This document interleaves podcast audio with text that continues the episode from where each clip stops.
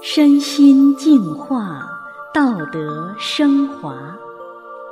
现在是明慧广播电台的修炼故事节目。听众朋友，大家好，我是笑涵。今天和大家分享的故事是：人生巨变，因祸得福。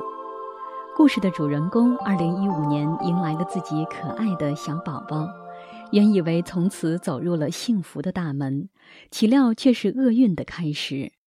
小宝宝身患重疾，给全家带来了毁灭性的打击。在主人公万般痛苦、绝望的时候，却因祸得福，迎来了生命的曙光。让我们一起来听听他的故事。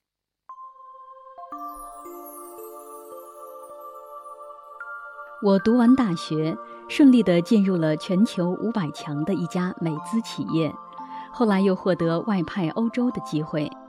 外派工作结束回国，我像很多人一样结婚生子，可老天却跟我开了一个又一个天大的玩笑，我的厄运悄然来临。丈夫从小是父母宠坏的妈宝，家里家外的事很少过问，唯独对自己的 IT 工作尽心尽责。他因为炒股亏掉了所有的本钱，还欠了银行几十万。就在我待产的最后半年，他又得了血管炎，两个脚掌、脚踝溃烂不止，疼得整晚睡不着觉，经常大喊大叫，每天一瘸一拐地去上班。家里的不幸给我的压力很大，我不得不成为家里的精神支柱。我在整个备孕期全部按照书本来做。穿防辐射服，吃香港买的孕妇奶粉，吃钙片，吃鱼油，给胎儿补营养，一心想着给我的宝宝最好的。二零一五年八月，我终于迎来了可爱的小生命，我的小宝。孩子出生第一天，皮肤就白白净净，浓眉大眼，那一刻，我像捧着另一个自己。我赋予这个鲜活的生命，是我毕生所有的期待。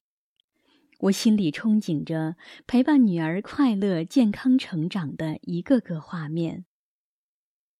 但噩梦在孩子出生的第十八天开始了。那天，孩子突然两眼斜视，四肢抽搐，面目狰狞，挤成一团。送去医院检查，儿科医生判定是缺钙。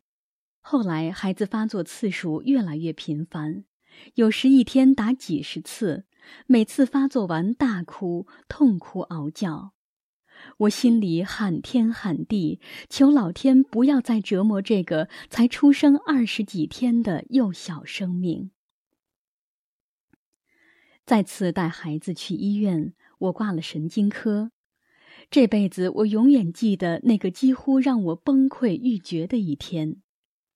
当我去拿检查报告，医生说：“你千万不要激动，报告显示是最严重的癫痫症。”我整个脑袋一片空白，那一刻万念俱灰。我想抱着小宝消失在这个世界上，瞬间泪如泉涌。第二天的核磁共振报告显示是先天性巨脑回畸形。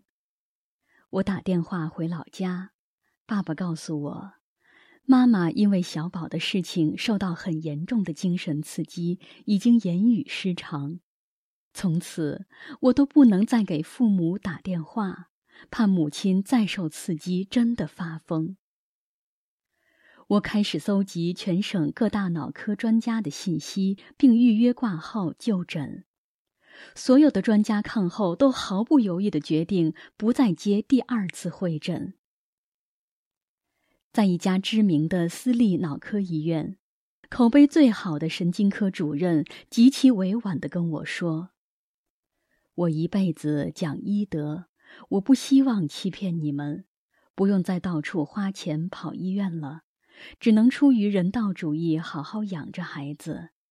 你还年轻。”好好准备生二胎吧。那一次，我整个身体已经麻木到不知道如何哭了。经过所有大医院专家诊断，判定小宝患的是婴儿型癫痫性脑病，愈后运动功能和认知功能缺失。我不愿接受这一切，抱着这个我带到世上却不能给他健康的小生命，自责和恨如刀绞一样。我几度失声痛哭，想让老天把我们母女俩一起带走。自己和小宝还继续活着的意义在哪里？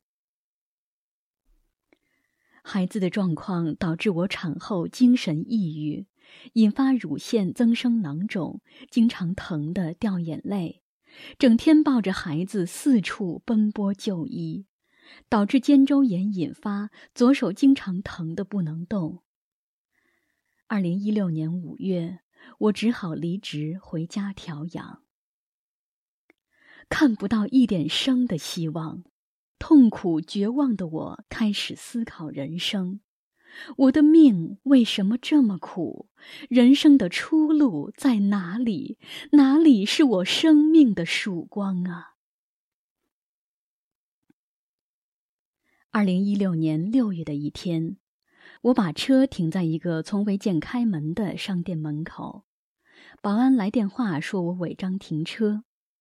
那一天，我终于见到了这家店的老板，是一对中年夫妇。看上去两人神清气爽、慈眉善目，给人感觉非常舒服。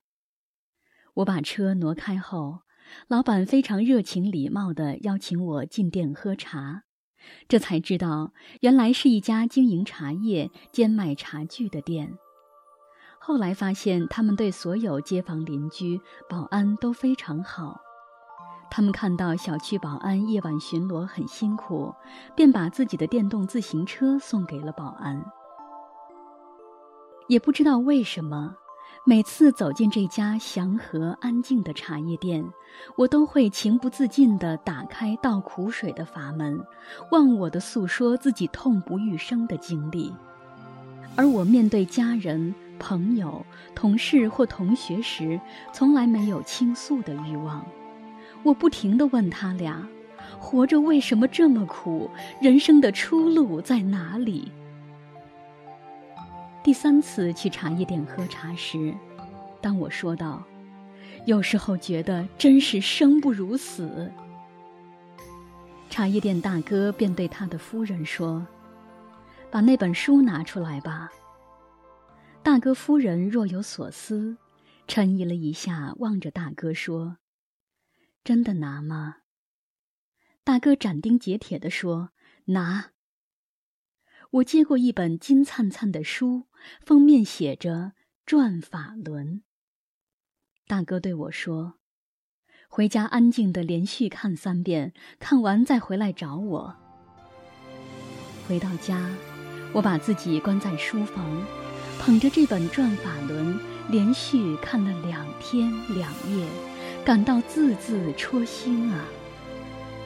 我在国外工作的那段时间，接触过基督教，过去在不如意时也会读一读圣经，但能把宇宙中的理讲得这么透彻，这么直击人心，这辈子只在转法轮中才看到。我明白了，世上的一切事物都是有因缘关系的，人中的名利。情只是昙花一现，返本归真才是我们回家的路。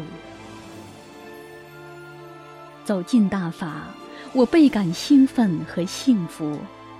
茶叶店大哥和夫人开始教我练功，大约过了三个月，我左手肩周炎不疼了，整个身体有种疏通的轻盈感。随着时间的推移，增生刺痛感也渐渐没有了。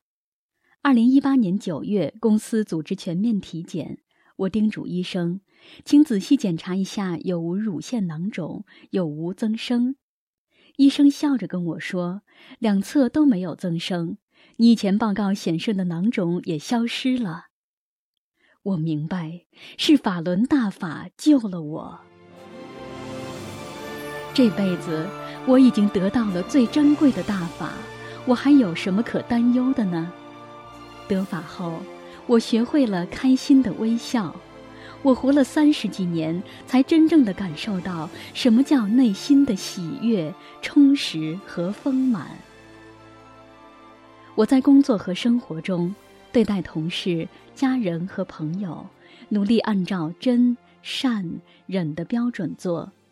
我对员工做到随和谦卑，对领导的额外工作安排表示理解和支持，对犯错的下属也尽量做到包容和鼓励。有一次，一个同事和她丈夫吵架后来找我聊天，说已经决定离婚，孩子一人一个。如果在修炼前，我一定也是被世俗观念带动，赞同她的想法。但现在不同了，我按照自己理解的向内找的法理劝导他。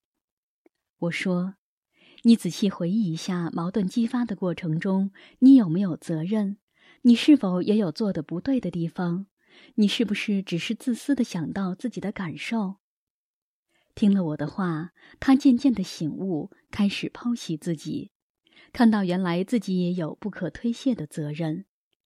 几天后，他开心地对我说：“不离婚了，要好好经营家庭。”得法后，我重拾信心，通过了国内某名牌大学的 MBA 联考，同时又重新找到了一份好的工作。小宝也得法了，他每天听师傅的讲法录音，可喜欢听了。他的身体在明显的好转，每天做康复都有进步，喜欢笑，能吃会睡了。所有见到小宝的人都喜欢得不得了，他还会跟爷爷奶奶逗乐。我相信师傅会保佑每一个大法弟子，小宝一定会健康成长的。丈夫因为抗压能力太弱，经历炒股亏损，自己得了血管炎。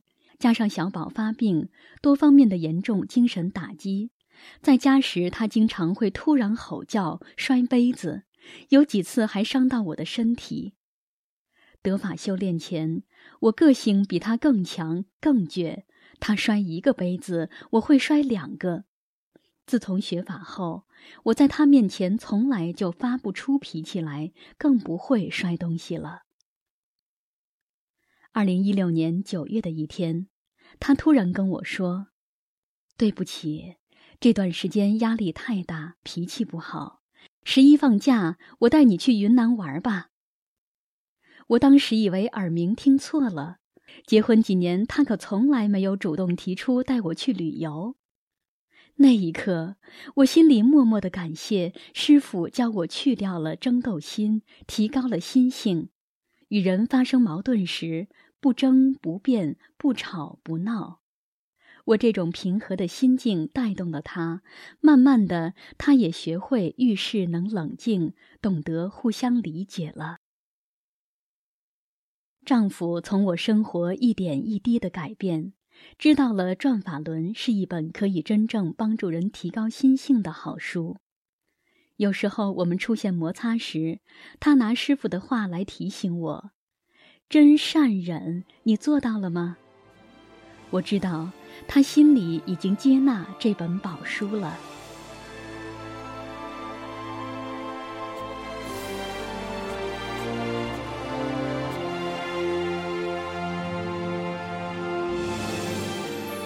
听众朋友，今天的故事就讲到这里，我是向涵。感谢您的收听，下次再见。